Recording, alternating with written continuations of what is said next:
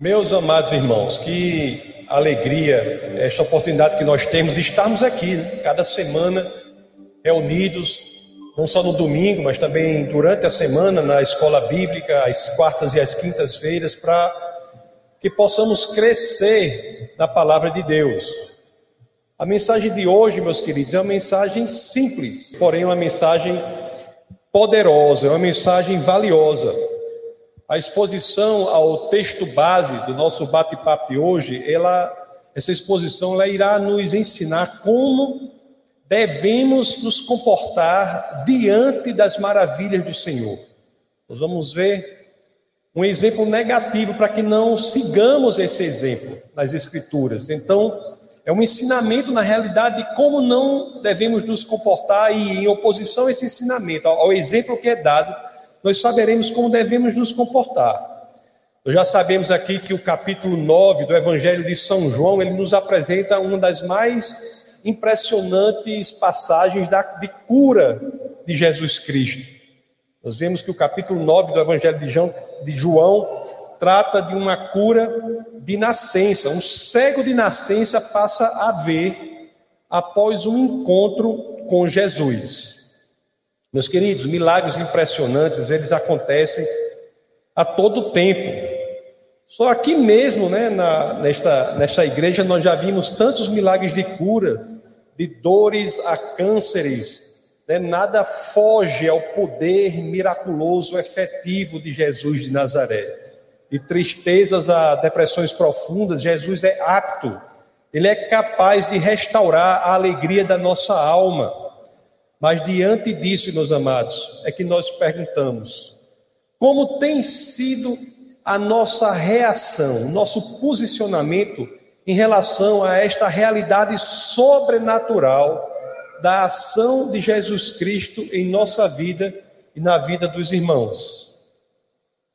Como, meus queridos? Há pessoas aqui mesmo que recebem a cura e algumas delas, não tarda muito, elas se esquecem do Cristo. Se esquecem do Cristo. E outras tantas, meus amados, até mesmo não conseguem receber o que Deus tem para a vida delas, porque o foco não está no poder efetivo, sobrenatural, miraculoso da ação de Jesus na nossa vida, mas o foco está, às vezes, nos detalhes da religiosidade, no, nos, no cerimonialismo, no ritualismo, muitas vezes vazio, seco, sem poder. Isso é um ensinamento profundo. É interessante que logo aqui, meus queridos, no início do texto base, nós já identificamos aqui uma situação que acomete muitos na igreja de hoje. Muitos. O contexto aqui, conforme você já sabe, é o de quê? Né? Falei que é da cura de alguém que é cego de nascença, de alguém que nada via, aliás, alguém que vivia na, na escuridão e nas trevas, mas que, após o encontro com Jesus, a luz passou a habitar em sua alma. Os olhos dele foram abertos, os olhos do cego foram abertos.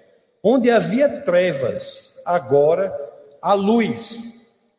Então, isso é uma coisa impressionante. Que maravilha, meus queridos. Que impressionante, que milagre revolucionador. E o que nós vamos ver agora é o que? Diante de tudo isso, o que as pessoas fizeram? O que as pessoas ao redor fizeram? Quando nós estamos expostos ou expostos a um milagre tão importante, alguém que nasceu sem ver nada, miraculosamente, luzes passam a habitar no lugar em que havia trevas. O que é que nós fazemos diante disso? Quando isso acontece conosco, ou acontece com o nosso vizinho, com as pessoas com quem convivemos, o que fazemos com isso? Será que genuinamente nossa primeira natureza, nosso primeiro ímpeto é o de comemorar? Será que o nosso primeiro ímpeto, ímpeto é de nos rendermos ao Senhor? Será que é isso que fazemos ou não? Todo maravilhamento que está ali disponível muitas vezes é substituído pelo foco em um detalhe cerimonial, em um detalhe religioso, em, uma, em um detalhe secundário. Porque o que Jesus havia feito com aquele cego ali, é o mesmo que ele fez com todos nós, que éramos cegos espiritualmente e passamos a ver. Mas o que o Jesus havia feito com ele era muito importante, ele havia radicalizado a vida daquele homem radicalizado. Mas ali para eles o que mais interessava era o quê? Que conforme as pessoas entendiam, não era a grandiosidade da ação de Jesus na vida, mas era o fato de que não podia haver cura no Shabat, no sábado judeu. Tem um livro, um livro das primeiras da literatura rabínica, que é Mishnah, que trata da é, uma série de coleção de tradições judaicas, rabínicas, e só ali há 39 tipos de trabalho que não podem ser realizados no Shabat, no sábado. E curar era um desses trabalhos proibidos. Não, é, não podia curar. Salvo em questão de vida ou morte, o que, claro, não se aplicava àquele cego, até porque ele era cego desde nascença. Meus amados, o que fizeram então com aquele homem? Em vez de comemorarem, de se prostrarem de, aos pés do nosso Senhor e Salvador, eles levam aquele homem à sinagoga local para falar com os fariseus. Naquela época, levar alguém para a sinagoga local era como levar alguém para um juizado especial, uma espécie de tribunal de pequenas causas. Olhe só que postura incrível as pessoas têm diante de um milagre que mais à frente eles mesmos não entendem, que é um milagre impressionante. Em vez de se renderem, louvarem ao Senhor, focam nos detalhes da religiosidade. Vamos ver o que é que dizem os dois primeiros versos do texto base de hoje. Por isso que eu peço a vocês que, claro, assim querendo, abra as escrituras no Evangelho de João, no capítulo 9, Vamos ler os versos 13 e 14. Vamos ver o que as Escrituras dizem. João 9, 13 e 14. Assim dizem as Escrituras: Levaram aos fariseus o homem que fora cego. Era sábado o dia em que Jesus havia misturado terra com saliva e aberto os olhos daquele homem. Interessante que eles vão interrogar aquele homem, o homem que fora cego. E é interessante também que nós vejamos, ao sermos expostos ao texto base do nosso bate-papo de hoje, a segurança com que aquele homem que fora cego expõe o seu testemunho de uma forma segura, simples e direta. Às vezes é na simplicidade mesmo que tem o poder, o poder que está na verdade do que se testemunha. Então vamos ler agora João 9,15, para ver o que as Escrituras dizem. Então os fariseus também lhe perguntaram como ele recuperara a vista. O homem respondeu: Ele colocou uma mistura de terra e saliva em meus olhos. Eu me lavei e agora vejo. Isso é muito incrível, não é? Porque será que muitas vezes nós não complicamos o que é simples e porém poderoso que vem de Cristo? Será que às vezes nós não criamos elucubrações mentais, labirintos mentais, ao invés de simplesmente nos entregarmos ao poder efetivo, simples e poderoso de Cristo em nossa vida? Será que não erramos porque insistimos em colocar o nosso foco em outro lugar, senão em Cristo? Colocamos o nosso foco, às vezes, na aparência, nos detalhes. Será? Será que o erro de focar naquilo que importa não nos faz perder a essência do que Cristo tem para a nossa vida? Vamos ler João 9,16, o verso subsequente ao que lemos. Alguns dos fariseus disseram: Esse homem não é de Deus, pois não guarda o sábado. Ora, o milagre impressionante havia ocorrido e a conclusão a que chegam é que não é de Deus, porque curou, fez o impressionante no sábado. Mas outros perguntavam: como pode um pecador fazer tais sinais miraculosos? E houve divisão entre eles. E diante dessa divisão que houve ali entre os fariseus, meus queridos, eles voltaram a perguntar ao homem que fora cego. É o que vemos em João 9,17. Tornaram, pois, a perguntar ao cego: Que diz você a respeito dele? Foram seus olhos que ele abriu. E o homem respondeu: Ele é um profeta. Essa segunda resposta do homem, ou, ou, a segunda forma como o homem se refere a Cristo, também nos ensina muito. Porque quanto mais apertavam ali o homem que fora cego, para manipular um eventual testemunho dele, quanto mais apertava e ele resistia na verdade que ele sabia, que ele tinha experienciado, mais e mais a revelação genuína de quem era Cristo crescia no coração dele. É como quem tem experiências com o Senhor, meus queridos. Quem é miraculosamente curado pelo Senhor, ele não está facilmente susceptível quando ele está com foco certo em Cristo, as teologias que vão dizer que a cura não está disponível para hoje. Se o nosso foco está em Cristo e sofremos a ação de Deus em nossa vida, de Jesus em nossa vida, nós sabemos porque sabemos que Ele nos curou. E isso, quando resistimos ao mundo que quer desviar o foco do Cristo para outras coisas, como fazem os fariseus, quando resistimos, mais e mais crescemos em revelação de quem Cristo é. E aqui é um exemplo claro de um crescimento. Lá em João 9:11, coloque João 9:11 aí, por favor. O homem havia dito assim: um homem chamado Jesus. Um homem chamado Jesus. Mas aqui em João 9,17, essa revelação de um homem chamado Jesus já é a de que é um profeta passo a passo. A resistência faz com que a clareza da simplicidade do poder de quem Cristo é se tornem maiores e maiores e maiores em nosso ser. Mas interessante que para alguns outros nem isso é suficiente. Nem isso é suficiente. Quanto mais a resposta do homem que fora cego apontava para Cristo, a revelação maior de Cristo, Aí os fariseus eles mudaram a estratégia. Eles resistiam a todo custo à verdade simples e poderosa de que Jesus é capaz de nos dar a cura. Jesus é capaz de nos dar a luz quando vivemos em trevas. Jesus é capaz de restaurar a situação que está quebrada, fragmentada. Isso é o simples e poderoso, e não.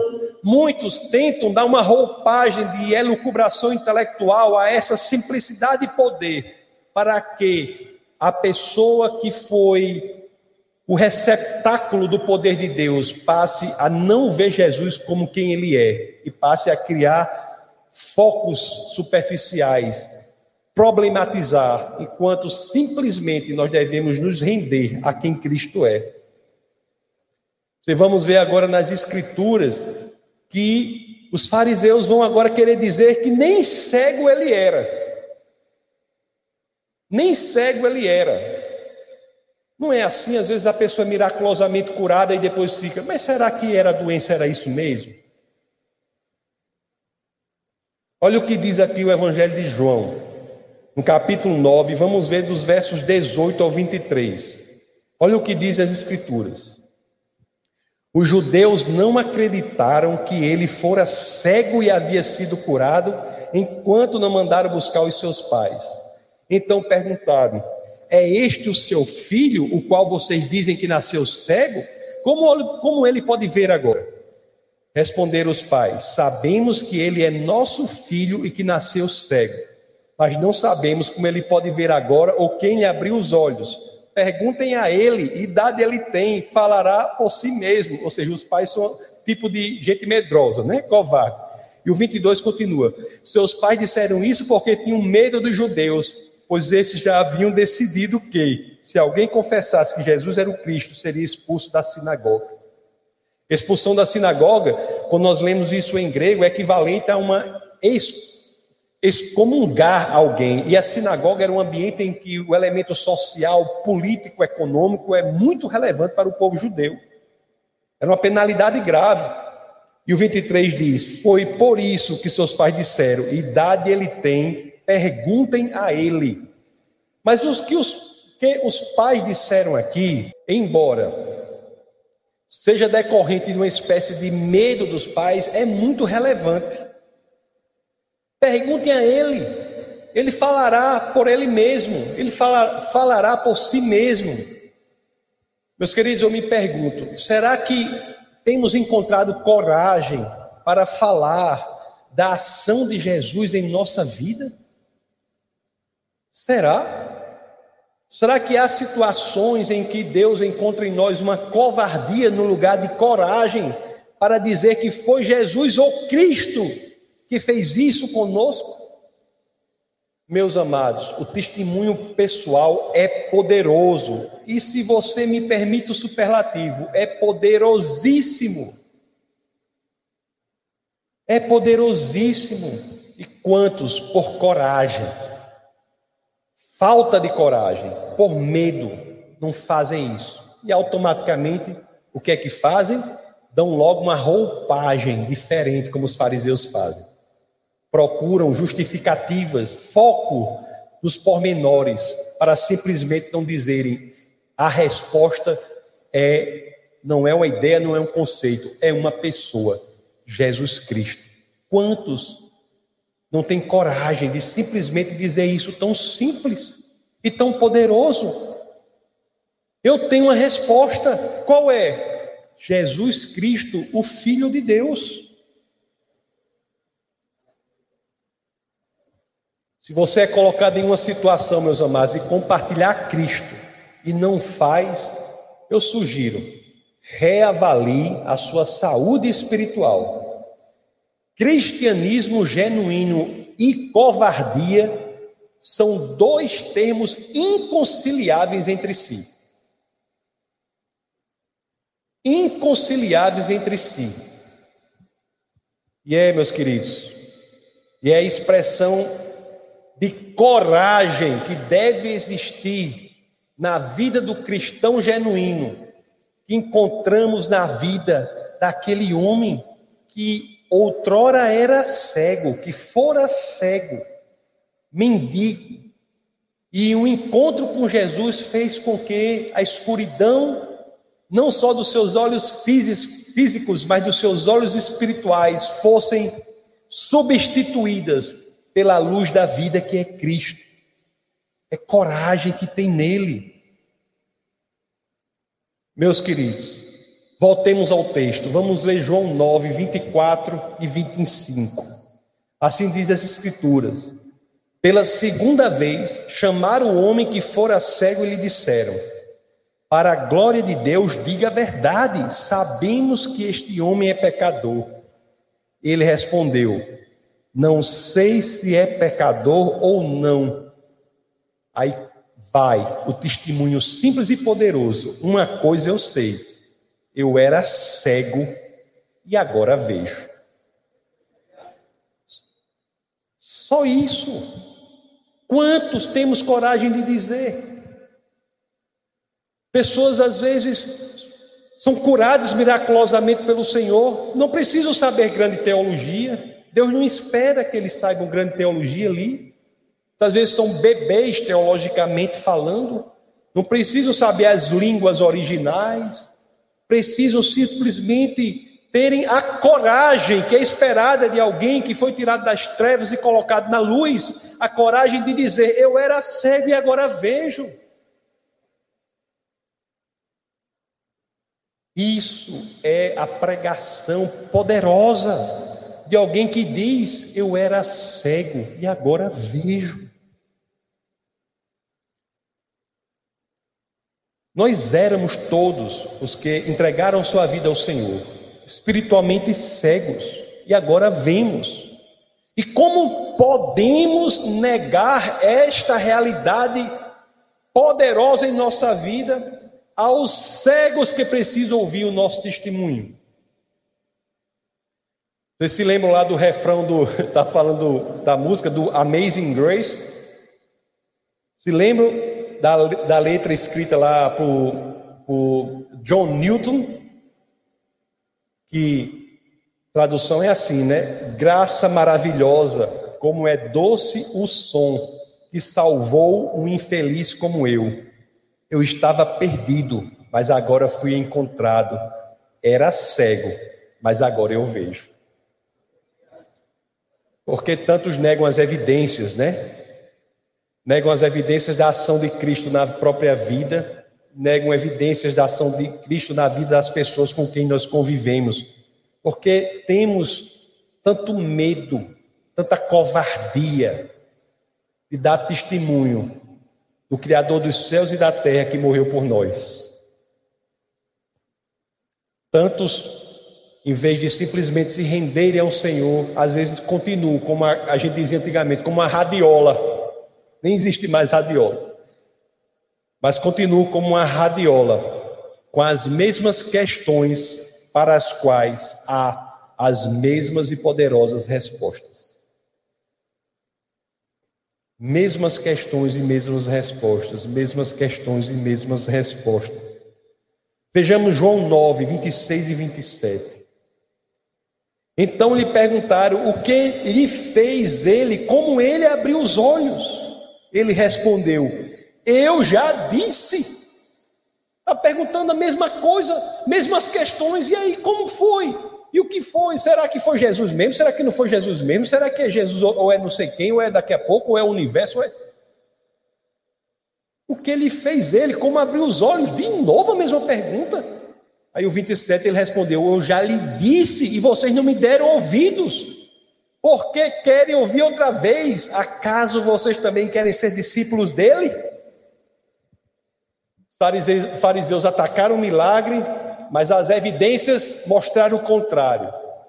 Atacaram a existência da cegueira. Começaram a duvidar da existência do problema, mas as, as evidências apontaram para o contrário. E agora? Porque não aceitam logo, se as evidências apontam para ali, porque não aceitam logo que Cristo é sim a saída para a cegueira do mundo?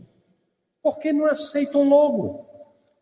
Que Cristo é a luz da vida, a luz que preenche a escuridão da nossa alma. Interessante que o homem que fora cego aqui, ele vai direto ao ponto, né? Veja que esse homem é um exemplo importante do recém-convertido assim. Lá mais à frente nós vamos ver que há de fato a entrega dele a Jesus. Mas a representação da cegueira que vem à luz é um exemplo para nós quando nos convertemos. Ele vai direto ao ponto. Ainda querem me ouvir? Ouvir de novo a mesma coisa? Por certo, querem ser discípulos dele.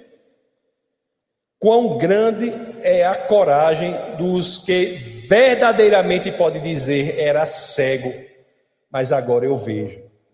Nós não podemos negligenciar isso. Não podemos nos acovardar diante do que Deus quer que façamos. E os fariseus aqui, nessa situação, se puder mais nem atacar o milagre, nem atacar a, o problema, a cegueira, que as evidências apontavam para outro lado, passa a atacar o quê? O homem. Não há nada que convencesse. Há pessoas que querem, crescem no negacionismo daquele lugar para onde as evidências apontam. Vejamos João 8, 28, João 9, 28 e 29. Evangelho de São João. Vamos continuar na leitura do texto base capítulo 9, versos 28 e 29. Então o insultaram e disseram: discípulo dele é você, nós somos discípulos de Moisés. Quanto orgulho em, um, em uma quantidade de palavras que dá, que contamos com os dedos da mão. Quanto orgulho, nós somos discípulos de Moisés. Sabemos que Deus falou a Moisés, mas quanto a esse, nem sabemos de onde ele vem. Será que algo semelhante não ocorre no dia de hoje? Não ocorre hoje em dia? Será que não ocorre? Pessoas há, meus queridos, que há anos dizem estar no Evangelho, mas as suas ações, o seu comportamento, nada disso indica uma conversão genuína. Eu ouço tão cotidianamente e eu fico abismado, impressionado, como quantos cristãos acham que é normal esfriarem no amor por Cristo. Não é normal. Isso não faz parte do cristianismo. As pessoas ficam incutindo na cabeça pregando uma ideia maldosa de que é normal esfriar em seu amor por Cristo. É o caminho do cristão a apostasia? É o caminho genuíno do cristão a perda da fé? É o caminho genuíno do cristão esfriar no amor por Cristo? Não é. Isso é doença que precisa ser tratada. Doença espiritual, saúde espiritual, que precisa ser restabelecida. Que cristianismo é este? Vamos, vejamos a resposta do homem aqui em João 9, vamos ler agora do 30 ao 33. O homem respondeu: Ora, isso é extraordinário. Vocês não sabem de onde ele vem, contudo, ele me abriu os olhos. Sabemos que Deus não ouve pecadores, mas ouve o homem que o teme e pratica a sua vontade. Ninguém jamais ouviu que os olhos de um cego de nascença tivessem sido abertos. Se esse homem não fosse de Deus, não poderia fazer coisa alguma. Estão notando como a fidelidade ao que Deus faz por você. A fidelidade ao que Jesus faz por a gente. Quando a gente se mantém naquilo que sabemos, pode vir canivete, tiroteio, Pode vir coronavírus 19, 20, 21, até coronavírus N, a enésima potência, pode vir o que for. Tanque, pode vir o que for. Na fidelidade que temos pelo Senhor, nós crescemos da revelação dele em nosso coração, nós passamos a ver o mundo de outra forma. Esse cego, em João 9,11, havia dito: um homem chamado Jesus em João 9,17 o identificava como profeta. Ia crescendo em sua revelação, já sabia que não era profeta agora, que Jesus não é o profeta, é o cumprimento das profecias. Aqui em João 9,33 o identifica como um homem que é de Deus. Um simples homem, um profeta, alguém que é de Deus. Quando formos ver a continuação no próximo domingo, nós vamos ver que a revelação ainda vai crescendo até que o homem que fora cego, ele se entrega verdadeiramente a Cristo e entende que aquele que era simples homem, ele havia dito, que depois chamou de profeta, depois que chamou alguém que é de Deus, ele vai entender mais à frente que na realidade é o Messias, é o Deus encarnado, não é alguém que representa Deus, é alguém que presenta Deus. É alguém que tem a essência do próprio Deus. Meus queridos, que oportunidade única, não é? Aqui, esses fariseus tiveram de se entregarem a Cristo, mas o orgulho dessas pessoas os havia tornado não ensináveis uma das definições importantes de falta de humildade é não ser ensinável. Não ser ensinável. Somos filhos de Moisés, descendentes de Moisés, como se isso por si só representasse alguma coisa. E ali diante do próprio Senhor, não se deixarem ser ensináveis, aprenderem com a, o Deus encarnado. Aquelas pessoas corriam o risco de perderem a salvação em razão do próprio orgulho. E quantos são assim ainda hoje em dia? Quantos, pelo orgulho, não se entregam ao Senhor, mesmo que entendam que há fortes evidências para que entendamos que Jesus Cristo é a luz que pode inundar a escuridão da nossa alma. Vamos ler João 9,34, que é o último verso do texto base do nosso bate-papo de hoje. João 9,34, as escrituras dizem assim: Diante disso eles responderam: Você nasceu cheio de pecado, como tem a ousadia de nos ensinar, e o expulsaram. Meus queridos, eu entendo sinceramente o que a zona de conforto pode fazer com uma pessoa. Eu entendo genuinamente isso. Todos nós vivemos isso. Eu entendo. Aqueles fariseus, esses do texto, eles não queriam abrir mão do seu prestígio, do seu poder, da sua independência, reconhecendo que Jesus era o Messias. O mesmo acontece hoje em dia. Muitos estão por demasiado apegados a esta vida transitória. Muitos acham que algo nesta vida transitória pode lhe dar a eternidade. Quando se pensarem bem, saberão que tudo aqui é efêmero. Apegados a falsos deuses, falsos deuses que vamos acomodando na nossa zona de conforto. É por isso que, assim como esse homem que fora cego foi expulso da sinagoga, muitos de nós expulsamos da vida a mensagem de rendição a Cristo. Nós expulsamos. Aquele homem que fora cego era portador da mensagem de Cristo que transforma tudo e ele foi expulso da sinagoga. E quantos expulsam tudo que chega perto da gente que pode nos tirar daquela zona de conforto? Como se o próprio Cristo, Criador dos céus e da terra, não tivesse o poder de mudar tudo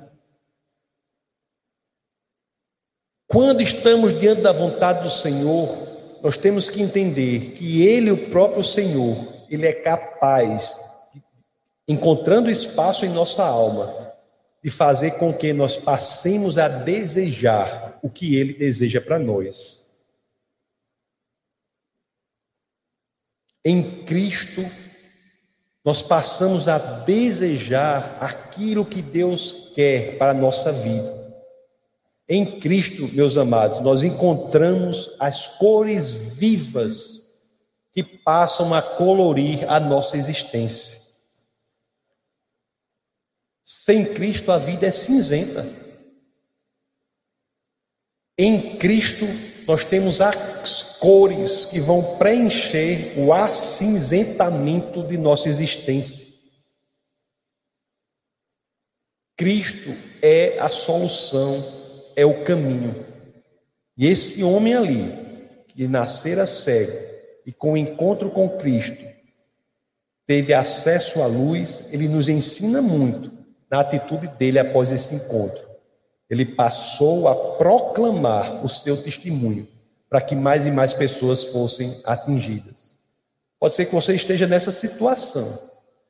Você sinta um vazio dentro de você. Você que está aqui, você que está na internet, você sinta um vazio dentro de você. Você sinta, sinta uma opressão interior da sua alma. Você pode até fingir exteriormente, mas quando você busca no âmago do seu ser, quando você expõe o seu coração de forma desnuda à investigação, ao escrutínio, o que você vê ali no coração é algo que está acinzentado.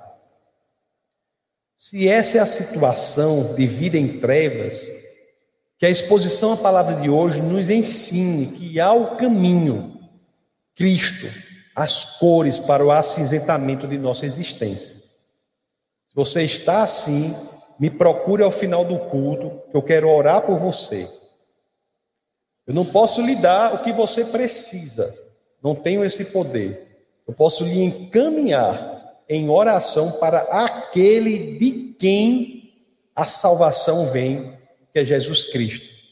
Se você está aqui, mas está nos acompanha pela internet, e aí na descrição do vídeo você tem um link aí que diz assim: quer nascer de novo?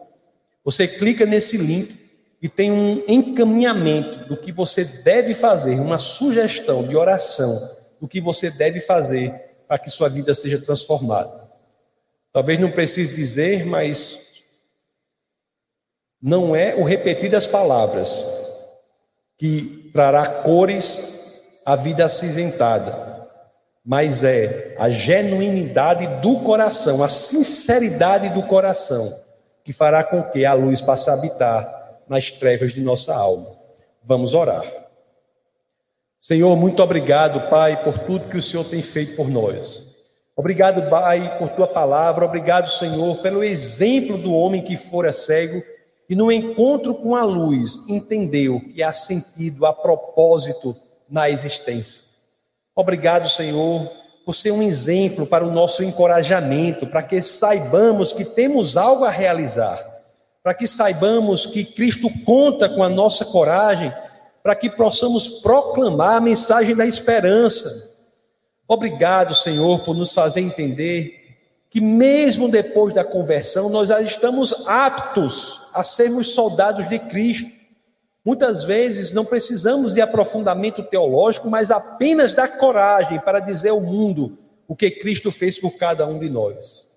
Obrigado, Senhor, por essa realidade sobrenatural que dá cor ao acinzentamento da naturalidade da nossa curta existência.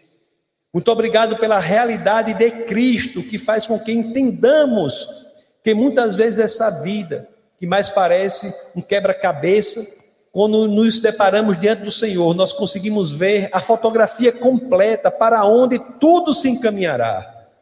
Obrigado por dar propósito à nossa vida, Pai. É no nome do teu filho, no nome de Jesus Cristo, no nome da luz do mundo, no nome da luz da vida, no nome poderoso do nosso Senhor e Salvador, que todos aqui unissonamente dizemos: Amém.